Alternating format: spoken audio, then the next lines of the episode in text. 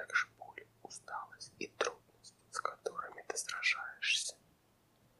Не позволяй никому оскорблять тебя, ни посторонним людям, ни близким, в том числе и высоким.